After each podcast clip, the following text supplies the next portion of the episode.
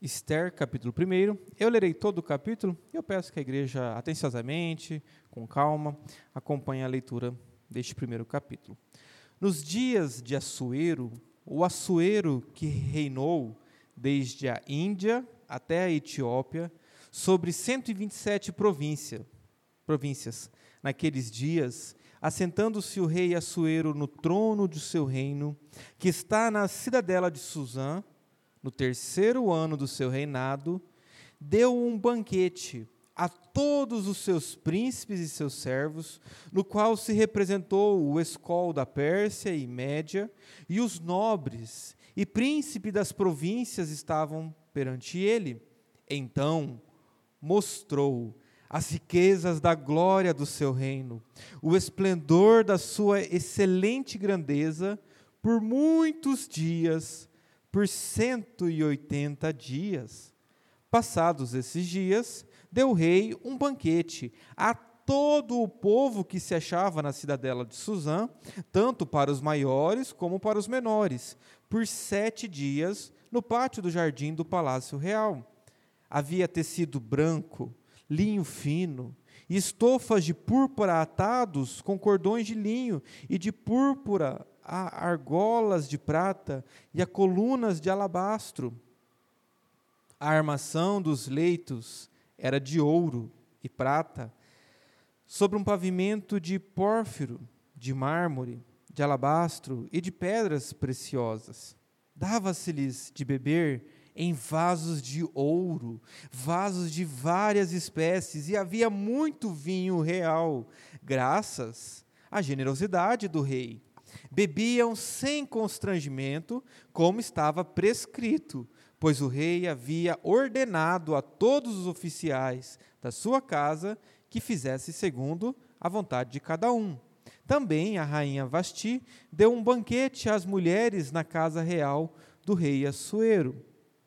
Ao sétimo dia, estando já o coração do rei alegre do vinho, mandou a Meumã, Bistá, Arboná, Bigtá, Abagtá, Zetar e Carcas, os sete eunucos que serviam na presença do rei Assuero, que introduzissem à presença do rei a rainha Vasti, com a coroa real, para mostrar aos povos e aos príncipes a formosura dela, pois era em extremo formosa. Porém, a rainha Vasti recusou vir por intermédio dos eunucos, segundo a palavra do rei. Pelo que o rei muito se enfureceu e se inflamou de ira. Então o rei consultou aos sábios que entendiam dos tempos, porque assim se tratavam os interesses do rei, na presença de todos os que sabiam a lei e o direito. E os mais chegados a ele eram Carcena, Setar, Admatá, Tarsis, Meres, Marcena e Memucã, os sete príncipes dos persas e dos medos, que se avistavam pessoalmente com o rei e se assentavam como principais do reino. Sobre o que se devia fazer, segundo a lei, a rainha Vasti, por não haver ela cumprido o mandado do rei Assuero por intermédio dos eunucos. Então, disse Memucã na presença do rei e dos príncipes. A rainha Vasti não somente ofendeu ao rei, mas também a todos os príncipes e a todos os povos que há em todas as províncias do rei Assuero.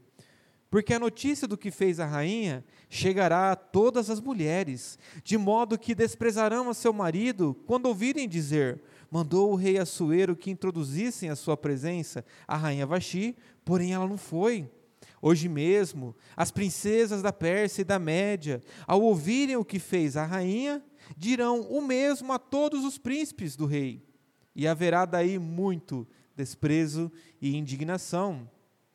Se bem parecer ao rei, promulgue de sua parte um edito real e que se inscreva nas leis dos persas e dos medos, e não se revogue que Vasti não entre jamais na presença do rei Assuero, e o rei deu o reino dela a outra que seja melhor do que ela. Quando for ouvido o mandado que o rei decretar em todo o seu reino, vasto que é, todas as mulheres darão honra a seu marido, tanto ao mais importante como ao menos importante. O conselho pareceu bem tanto ao rei como aos príncipes, e fez o rei segundo a palavra de Memucã. Então, enviou cartas a todas as províncias do rei, a cada província segundo o seu modo de escrever, e a cada povo segundo a sua língua, que cada homem fosse senhor em sua casa e que se falasse a língua do seu povo. Oremos novamente. Deus, te louvamos pela tua palavra que é santa, que é inspirada, e que neste momento, ó Deus, o Senhor nos use, use a cada um aqui, Deus, por meio da leitura, da audição, da compreensão, da, da exposição do texto bíblico, o Senhor nos ensine, Pai, nos, nos dê aquilo que nós necessitamos aprender neste dia. Nós oramos assim no nome de Jesus. Amém. O livro de Esther, meus irmãos, é um livro muito desprezado ele foi muito pouco estudado na história da igreja. Muitos se recusaram até mesmo a fazer comentários. Né? Eu estou aqui há quatro anos pelo menos e agora que eu pensei em pegá-lo, em estudar um pouco. Né? Recentemente no Brasil também alguns pastores começaram. É, o pastor Emílio lançou um livro. Teve o pastor Teo, Jair Teodoro também que lançou um livro é, sobre o livro de Esther. Mas ele é um livro difícil de estudar Primeiro, porque você não vai encontrar em nenhum momento a menção da pessoa de Deus. Você vai ler cada um dos seus capítulos e não vai encontrar Deus sendo mencionado, Deus agindo, Deus revelado aqui nas Escrituras. Você não vai ver isso. Por isso que é um livro difícil. Outro ponto que dificulta a nossa é, leitura e compreensão é uma visão muito romântica que nós fazemos do livro de Esther. Se você, pai, já contou uma história de Esther para os seus filhos, Provavelmente você contou como se fosse um conto de fadas. Ah, Esther, que surgirá mais à frente, casou com o rei salvou o seu povo. Ela obedeceu a Deus. Mas nós veremos que os detalhes dessa história são mais difíceis de acreditar, até mesmo alguns são difíceis de falar, tamanha exposição que este livro mostra, começando já no primeiro capítulo. Então, isso não tira de nós a responsabilidade de estudarmos todos os livros das Escrituras. Esther entra nisso. Como palavra inspirada de Deus, certamente Deus a colocou aqui para o nosso ensino, para o nosso crescimento. Se você leu no boletim da igreja deste final de semana, que é compartilhado via WhatsApp, se não recebeu, depois fale comigo. Mas quem recebeu e, e leu o boletim, eu compartilhei lá no boletim uma pastoral do, do do pastor Pedro Dulce, falando da importância da, da, do cânon é, sequencial né, da, da Bíblia. Toda ela tem uma ordem, tem uma sequência que deve ser considerada por nós, deve ser valorizada, porque Deus quis revelar em partes os seus decretos, os seus ensinos, e Esther faz parte desse processo de Deus ensinar a nós quem Ele é. Dito isso, nós veremos nessa noite é, o seguinte tema: vivendo sob dois reinos, olhos no rei oculto. Aqui, irmãos, nós iniciamos este capítulo com quem? Com o rei Assuero, lá no império da Pérsia. Por volta do ano 400, 400 e pouco aqui, de 519 a 465. Rei Assuero, você provavelmente o conhece como Xerxes. Eu não recomendo o filme, mas se você assistiu 300, lembra o personagem do Rodrigo Santoro lá? É a pessoa do rei Assuero, Xerxes. Se achava um deus todo-poderoso, e o Império Persa era um império muito poderoso. O Império Persa, na, pegando a história bíblica, eles sucedem os babilônicos. Então é com os persas, o primeiro, o vô de, de Assuero, do Xerxes, foi, o Ciro era o vô dele. Então foi por meio de Ciro, lembra que ele fez um decreto liberando o povo de Deus a voltar para sua terra. Ele vem, os persas vêm com um novo modo de dominar sobre outros povos. E ele domina dando certas liberdades. E ele permitiu, Ciro, vô de Assuero, permitiu que os judeus regressassem à terra para adorar o seu Deus, para reconstruir o templo, as muralhas. Então nós vemos que o livro se passa em um momento pós esse retorno dos judeus à sua terra, mas ele vai contar não sobre o que estava acontecendo lá no retorno. Nisso você encontra os livros de Esdras, Neemias, o que aconteceu com os judeus que voltaram. Esther vai contar a história daqueles que não voltaram lá para a terra prometida, daqueles que ficaram na Pérsia, ficaram num exílio babilônio, o exílio aqui persa, já não mais tão exilados assim. aqueles que não conheceram a terra prometida, como Esther, que não tiveram, foram levados cativos, que nasceram lá naquele império. Então, é este Assuero, ou Xerxes, o, o, grande, né, conhecido como truculento, cheio de si, ele que tentou conquistar a Grécia, um dos objetivos dele em vida era reconquistar a Grécia, algo que o seu pai, Dario o Grande, tinha falhado de executar, ele foi tentar conquistá-la e muitos dos seus recursos foram despendidos ali naquela tentativa. Então, como que o texto inicia agora, voltando os nossos olhos para o texto? O que, que os versículos 1 a 3 nos ensinam? O poder e a glória deste mundo. Veja, irmãos, que o autor, ele é bem detalhista naquilo que compunha o palácio real, palácio Assuero. Colunas, linho fino, jarros de ouro, vinho à vontade. Veja que ele está mostrando o quê? A glória do reino.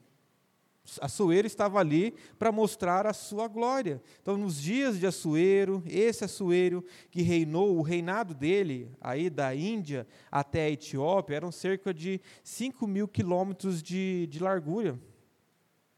Você pegar o centro ali, é o atual Irã.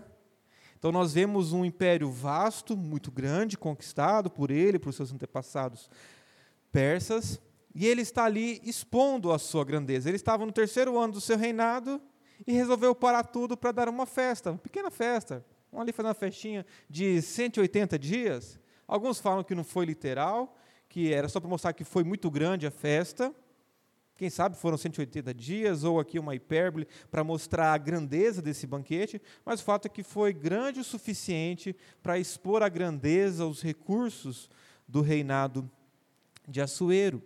Então, o versículo 4 diz que então mostrou as riquezas da glória do seu reino, o esplendor da excelente grandeza, por muitos dias, por 180 dias.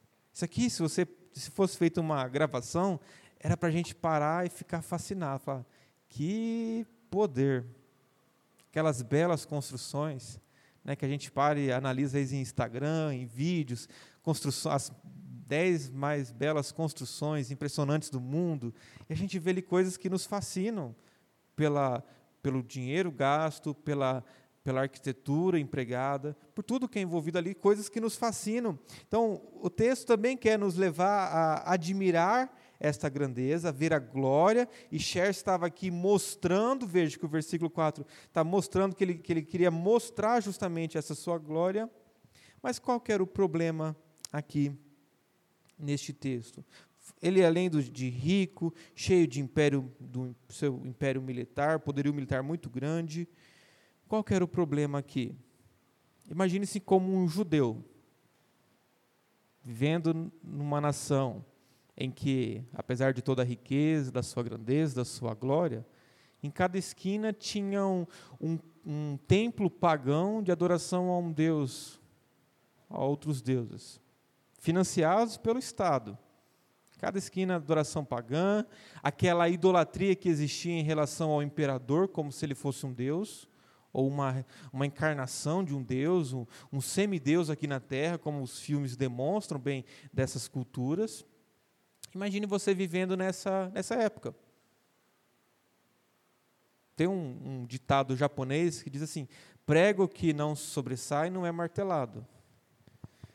Se um judeu se sobressaísse, embora tivesse uma certa liberdade, o que aconteceria? É martelado. Se um prego não se sobressai, ele fica na dele. Mas deixa um prego sobressair. Qual que é a tendência? É ele ser o primeiro a ser martelado. E assim também com qualquer judeu que ousasse confrontar este império, eles também seria martelado. Então, os judeus que ficaram, eles tinham alguns perigos. Primeiro perigo era da assimilação, em absorver toda aquela cultura. Lembrem-se que a Bíblia sempre fala dos judeus, do povo de Deus, a nação que Deus escolheu para servi-lo e para adorá-lo, para que eles vivessem de um modo diferente, para que eles fossem santos, para que eles vivessem de acordo com os, com o padrão das Escrituras, tivesse um modo diferente de viver, vivesse de um modo é, que honrasse e glorificasse a Deus. Então, viver deste modo numa cultura pagã era muito difícil. Então, qual era o mais cômodo para qualquer pessoa? Ah, vamos viver como os outros. Ah, eles fazem aqui assim? A gente aceita. Tem que se curvar diante do imperador? Nós nos curvaremos. Tem que adorar o imperador? Nós fazemos. Tem que ir no culto lá no templo pagão uma vez por ano só para ninguém criticar? Eu vou. Veja qual é o risco, irmãos, de vivermos neste mundo, e é o que o Império Persa é, representa aqui, o, o, mundo como um todo, os reinos deste mundo, as nações. O, nosso, o perigo que, que a igreja sofre neste mundo é de assimilar a cultura, de nos tornarmos uniformes. O que, que os persas queriam no seu modelo de dominação? Tornar as nações, dando certa liberdade, mas torná-los semelhantes a si, por meio de uma cultura, por meio dos estádios, por meio da transformação cultural e linguística, tentar moldá-los ali aos padrões persas. Então, os judeus que não ficaram, voltaram e ficaram ali, eles tinham esse risco de assimilarem a cultura ou de ficarem desesperados. Embora o império seja muito generoso, vejam, o que nós lemos aqui é de um governador muito generoso, que dá coisas, deu festa, banquete. Veja que a festa não foi só para os oficiais. Teve uma festa de seis dias que era para toda a cidadela de Suzã. Além da festa que a rainha Vasti dava lá para as mulheres. Então, um rei muito generoso, mas que mostra suas garras como um reino totalitário. Perceberam um detalhe? Que todo mundo ali tinha um decreto do rei para que todo mundo bebesse o que ele queria. Veja a tentativa do rei de decretar até os detalhes da vida das pessoas, o quanto elas podiam beber, o decreto era para dizer que as pessoas poderiam beber o quanto elas quisessem. Mas isso já não está na liberdade das pessoas? Não, mas tem que ter um decreto para afirmar que todo mundo pode beber o tanto que queria na, na festa do rei.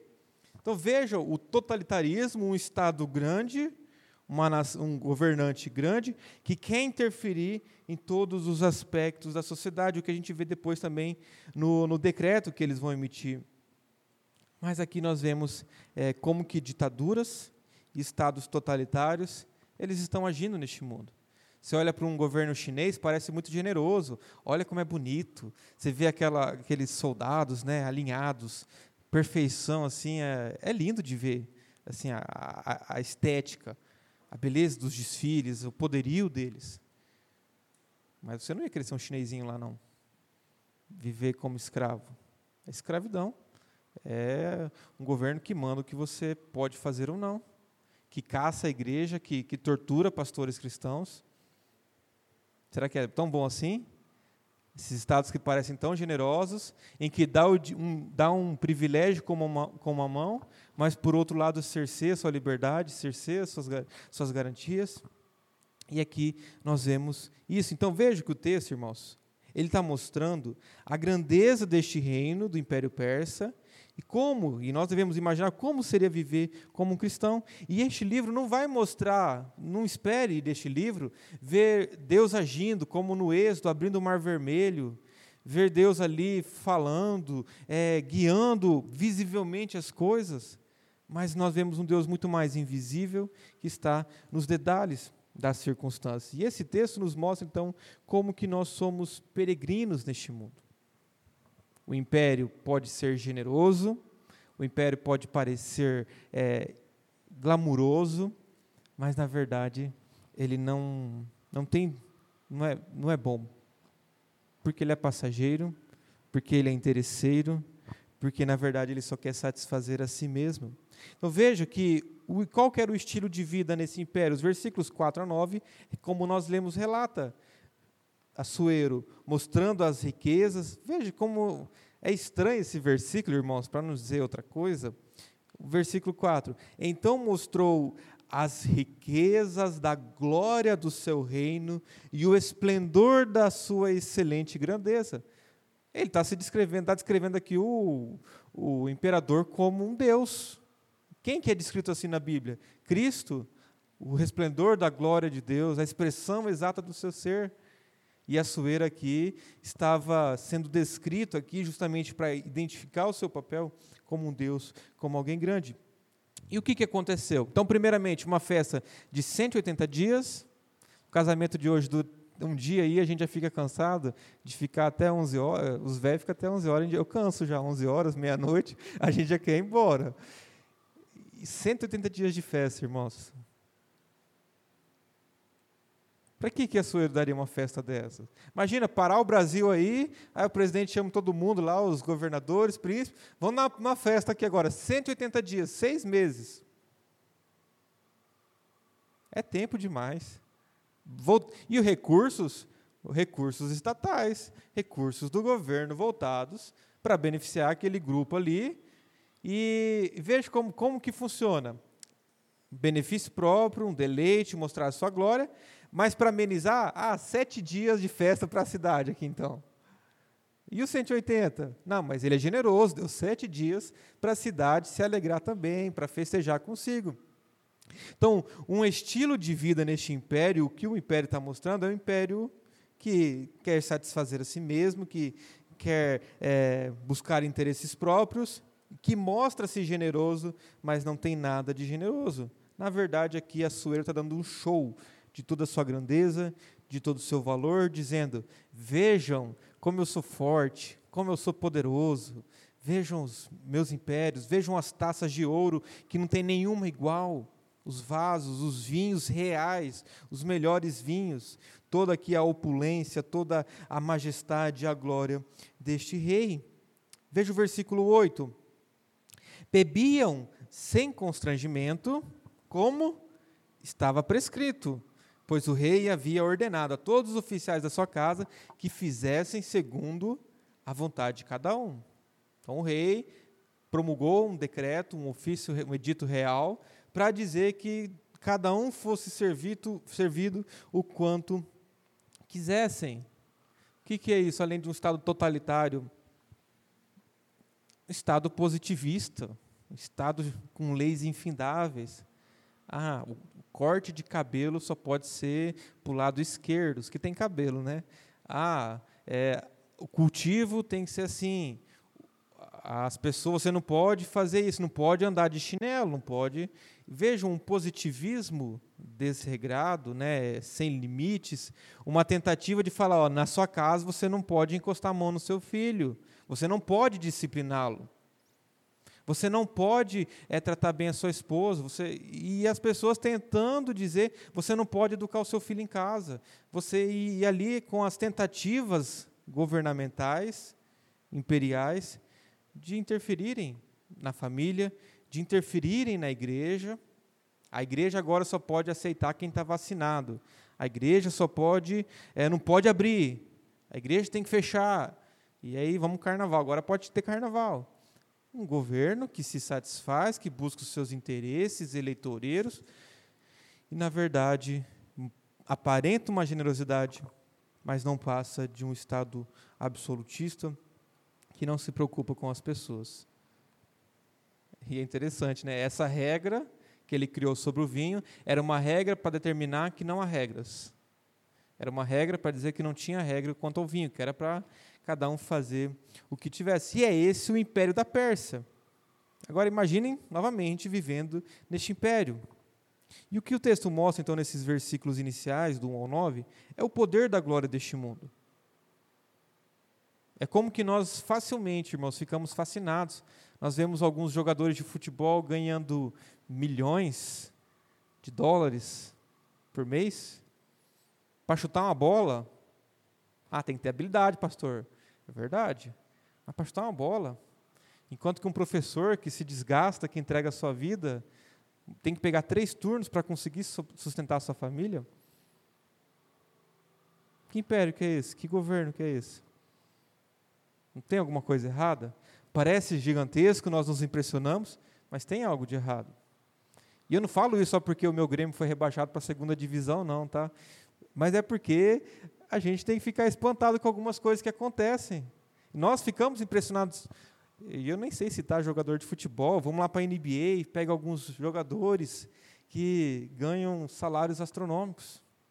Nós ficamos impressionados lá é, com alguns minutos de jogo, o show que eles dão. E realmente tem coisas que nos fascinam, que nos alegram, fazem parte, o futebol, o basquete, construções belas, mas tudo isso é passageiro. O foco que o texto dá ao reino, ao império deste mundo, é um foco de coisas que são passageiras, que se destroem, que perecem.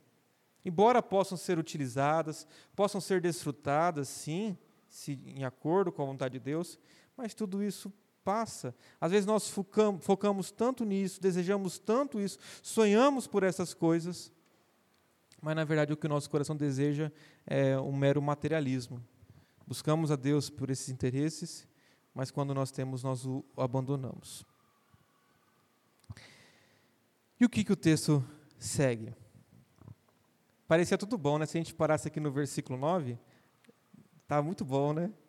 Mas o, o, belo da palavra de Deus é que nos, nos versículos 10 seguintes, ele vai mostrar que como toda essa glória e o resplendor deste império, ele se autodestrói. Como que este reino deste mundo ele em si mesmo é uma autodestruição. E ali nós encontramos o caso de, depois dos sete dias daquela segunda festa, o que aconteceu com o rei? Ele estava meio alto, ele estava coração alegre tanto beber. E o que, que ele faz? Já mostrou os seus pertences, o seu poderio militar, mas faltava um troféu para ele exibir. Qual era um dos seus troféus? Dos seus troféus? Sua esposa provavelmente muito bela, que ele considerava uma conquista, um objeto, ele quis também expô-la diante daqueles homens. Mas lembrem-se, nós estamos aqui de homens que estão há vários dias, quem sabe meses, bebendo, enchendo a barriga, se saciando ali, homens, somente homens. E agora o rei chama sua mulher para expô-la diante daquele, daqueles milhares de homens ali? Será que ele está pensando no bem da sua esposa? Certamente que não. Ele simplesmente queria mostrá-la, utilizá-la como simples objeto de prazer, um simples objeto de mostrar mais uma de suas conquistas. E veja, irmãos, eu volto a falar isso aqui. A Bíblia em nenhum momento condena a bebida, não condena nós desfrutarmos daquilo que Deus criou, mas a embriaguez é pecado. Seu coração começa a ficar muito alegre, veja o que aconteceu com esse rei. A bebida tem sérios perigos, sérias consequências que nós não podemos ignorar. E aqui o rei já alegre, chama ali os eunucos para quê? Para que eles introduzissem a rainha. Mas observe um detalhe do versículo 11. O versículo 11 diz: Que introduzissem a presença do rei, a rainha Vasti, com a coroa real, para mostrar, veja o objetivo, para mostrar aos povos e aos príncipes a formosura dela, pois era em extremo formosa. Então, seu único objetivo era mostrar que ela pertencia a ele, que ele tinha mais um troféu, que ele tinha mais um objeto de deleite ali. Ele queria expor sua esposa. Alguns rabinos estudiosos, eles sugerem que quando o texto diz com a coroa real, ele estava dizendo somente com a coroa real, sem nenhuma veste, nua.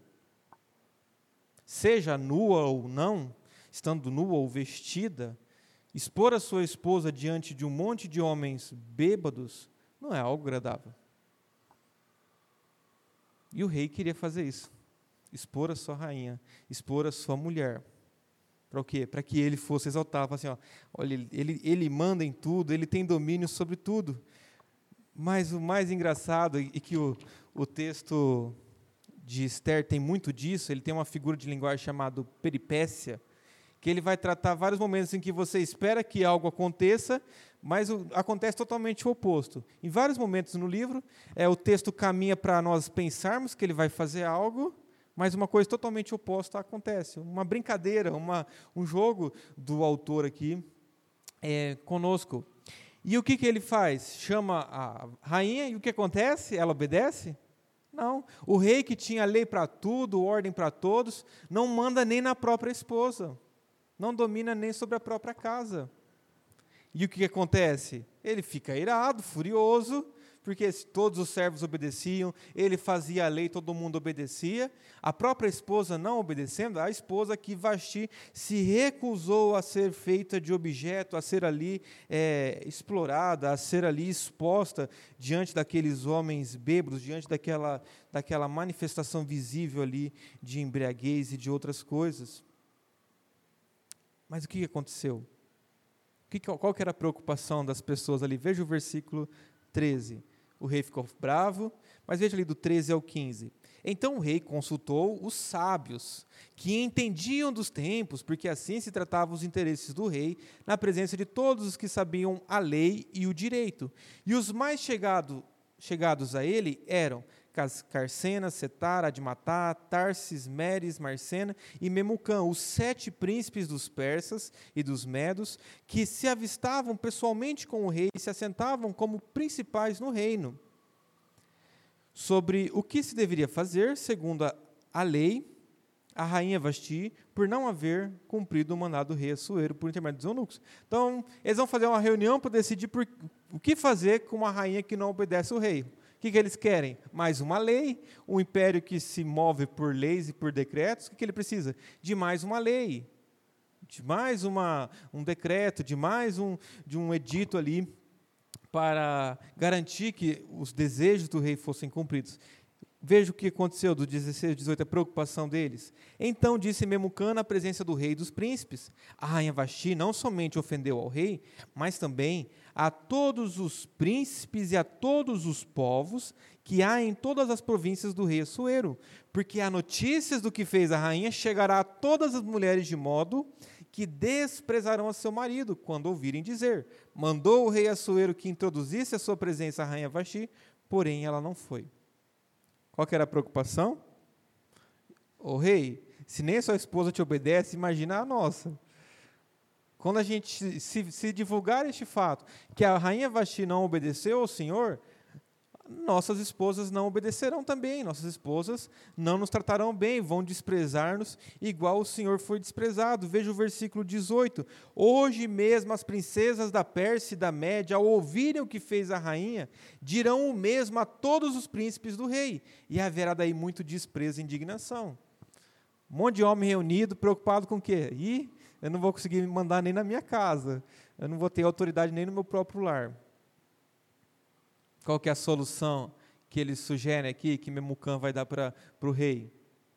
Não, rei, vamos banir a rainha Vasti, e é o que acontece no texto, ela por meio de um decreto ela vai ser banida, nunca mais ela vai voltar à presença do rei, ela vai ser excluída da, da presença ali, vai ficar na casa das concubinas em algum lugar, mas não terá mais o direito de chegar à presença do rei, e além disso, além de punir a rainha Vasti, qual que é a solução? Vamos fazer um decreto para obrigar as esposas a honrarem os seus maridos. O versículo 22 fala: Então enviou cartas a todas as províncias do rei, a cada província segundo o seu modo de escrever, e a cada povo segundo a sua língua, que cada homem fosse senhor em sua casa e que falasse a língua do seu povo. Ou seja, o decreto era: é, mulheres do império. O seu homem, é, o seu marido é senhor do seu lar. E nas, no seu lar só vai falar a língua do marido. Ao império totalitário, absolutista, mandando nos lares, achando que uma lei seria capaz de mudar as pessoas para que elas obedecessem. Nós sabemos o que a lei faz. A Bíblia mostra muito bem qual que é a capacidade da lei. Ela pode fazer algo, tentar moldar, mas a lei não muda corações. A lei não muda a consciência. A lei não é capaz de nos salvar, assim como a lei aqui não era capaz de nada. Então, a preocupação daqueles homens era: eu não vou deixar de ser senhor em minha casa, vamos fazer uma lei. E agora imagine, irmãos, nós estamos falando do Império Persa, com toda a sua extensão, vários povos dominados, línguas diferentes, vários foram necessários vários dias, escribas, vários cavalos reais para conseguir disseminar essa notícia, esse dito aí real. Mas isso não foi um tiro no pé?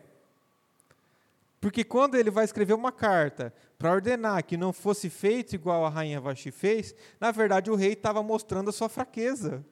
Ele estava contando para todo mundo o que tinha acontecido dentro da sua casa, lá na festa real. Contando que ele não mandava nem na própria esposa. Então, o desejo dele de determinar tudo o que acontece foi, na verdade, é uma demonstração da sua própria fraqueza, de como o reino ali não era capaz de nada, porque o rei não era capaz nem de governar o seu próprio lar, nem capaz de, de convencer a sua esposa a fazer aquilo que ele queria. Então, um império que começa a desmoronar, começa a desmoronar, começa a ruir aqui. O que, que aconteceu com, com, com Vasti? Ela foi aquele prego que sobressaiu, e o que acontece? Mesmo ela não sendo judia, mesmo ela não sendo do povo de Deus, o que aconteceu com quem sobressai num reino desses? É martelado. Se destaca, vai sofrer. Ou você aceita como todo mundo vive, que nem era todo mundo, mas era o que eles queriam que todo mundo fizessem. Se não faz, vai ser excluído, vai ser cancelado, vai ser boicotado, e tudo que nós vemos aí nos nossos dias. Então aqui nós vemos é, o reino se autodestruindo, a fraqueza da lei para ordenar o comportamento, para mudar as pessoas. Vejo, irmãos, que apesar de sua glória, apesar do seu império, este reino é muito fraco. Ficamos fascinados ali com os milhares de quilos que eles tinham, toneladas de ouro que eles tinham guardadas com seu, sua, sua riqueza, o seu poderio militar, mas tudo isso não é nada. É muito pouco. Uma pequena mulher, uma mulher, uma rainha ali, foi capaz de causar todo esse rebuliço no reino. Um detalhe que parece insignificante, causando tudo isso. Vale a pena lutar por um império que está desmoronando, por um reino que está sendo destruído e que tem os seus dias contados? O rei estava louco por pedir que sua esposa fizesse aquilo. Ela tinha todo o direito, toda a razão de não fazer. Ser exposta como objeto, ser ali oferecida aos olhos gananciosos daqueles homens. Um governo que não tem poder nem sobre o seu próprio lar, limitado e finito. Irmãos, este primeiro capítulo nos mostra então justamente esta realidade. Nós vivemos sob dois reinos. Tem um reino visível, o reino deste mundo, que naquele período, naquela região, era o Império Persa. Hoje nós vivemos no Brasil, sobre alguns governantes, é, senadores, ministros, várias pessoas tentando governar, e em outros países também, é, organismos mundiais aí que tentam fazer uma unificação. Mas a realidade é que todos estes impérios, como o Império Persa, apesar do seu poderio, apesar da sua grandeza, da sua glória, das suas tentativas de paz mundial, de, de uma língua só, várias coisas que eles tentam fazer, tudo isso tem os seus dias contados. A glória deste reino é finita, a glória deste mundo é passageira. E muitas vezes, por olhar demais para o que acontece na política, é, no mundo, agora chegou a variante Omicron, agora tem, é, o governo fez isso, o governo fez aquilo, a gente para para assistir a sabatina de um ministro do Supremo Tribunal Federal, e nós ficamos tão preocupados e ansiosos com os elementos da política, que nós achamos que tudo vem deles.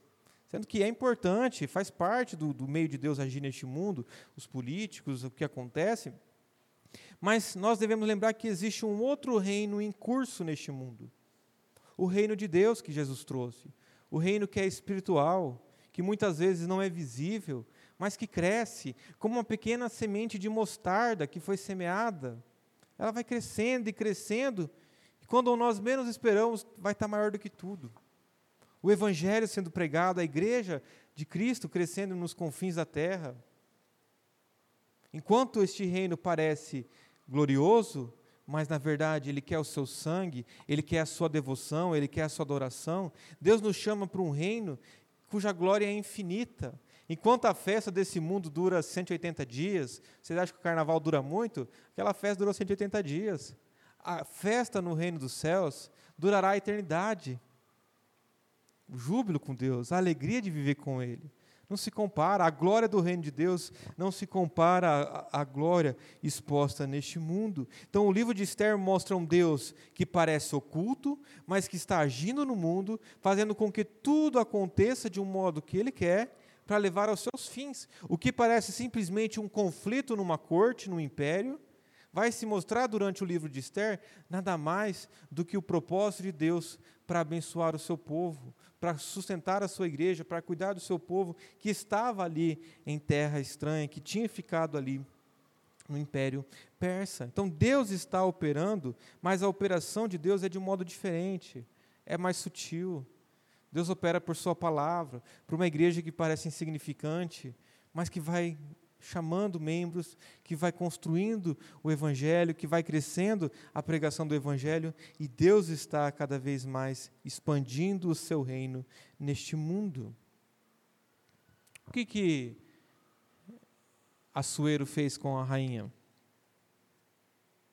Tratou mal, quis expô-la, obrigou ela a vir, mas mesmo obrigando, ela não veio e simplesmente por um deleite, por um capricho de um rei. Agora, o que, que o rei Jesus faz por sua noiva, por sua esposa? Ele é um rei totalmente diferente do que o rei Assuero. Ele se entregou pela sua noiva, pela sua esposa. Ele está purificando essa esposa para apresentar para si mesmo uma noiva pura, sem mácula, sem nenhuma, sem nenhuma mancha. Ele é aquele que dá a vida pela sua noiva. Ele é aquele que não vai expô-la aos riscos, à cobiça, a, a, tudo aquilo que envolvia aquela exposição ali, mas ele apresenta a si mesmo, convidando-a para que venha, convidando-a para o banquete real, e a igreja responde. Nós somos a igreja de Cristo, nós somos a noiva de Cristo. E o reinado dele é diferente. Enquanto os impérios deste mundo querem nosso sangue, enquanto eles querem simplesmente sugar o máximo que podem, seja por impostos, seja por uma devoção cega e burra, seja por uma adoração às, às, aos governantes, Cristo nos chama a uma obediência consciente. Aquele que dá vida pela noiva, por que não obedecê-lo? Por que não viver para ele? Ele é bom, Ele é justo, Ele é amoroso. Ele sim merece adoração, Ele sim merece a nossa obediência, Ele sim merece a nossa presença diante de si, porque o que Ele fez por nós, está, nenhum rei deste mundo pode fazer. O que o, o, os prazeres deste mundo oferecem, que parece que você vai usufruir alguma coisa, faça isso, peque aqui, entregue-se ao fulano, faça isso, suborne, minta. Tudo isso aparenta ter uma generosidade deste reino, se você se moldar aos padrões, mas na verdade, na primeira oportunidade, dão uma rasteira. E tudo que eles querem é escravizar. Mas Cristo quer dar vida, vida em abundância, vida de liberdade. O, o império, a nação, governantes, sejam cristãos ou não, o que eles querem, na verdade, é nos escravizar, mas Cristo somente quer nos libertar. Então, irmãos, eu quero que você volte aqui próximo domingo e nós continuaremos expondo no livro de Esther, para nós pensarmos como nós estamos vivendo neste reino, porque nós vivemos neste mundo, nós estamos vivendo neste império, seja o Brasil, seja qualquer outra nação, Mato Grosso do Sul, Paraná, Piauí, onde você estiver, nós vivemos aqui, mas nós não pertencemos a este mundo. Nós somos peregrinos neste mundo. Tudo isso é passageiro. E esse livro de Esther nos mostra como viver, a como ver Deus agindo mesmo quando ele não esteja visível, a ver um Deus que age e governa sobre tudo e todos e que protege o seu povo e o conduz à glória. Amém?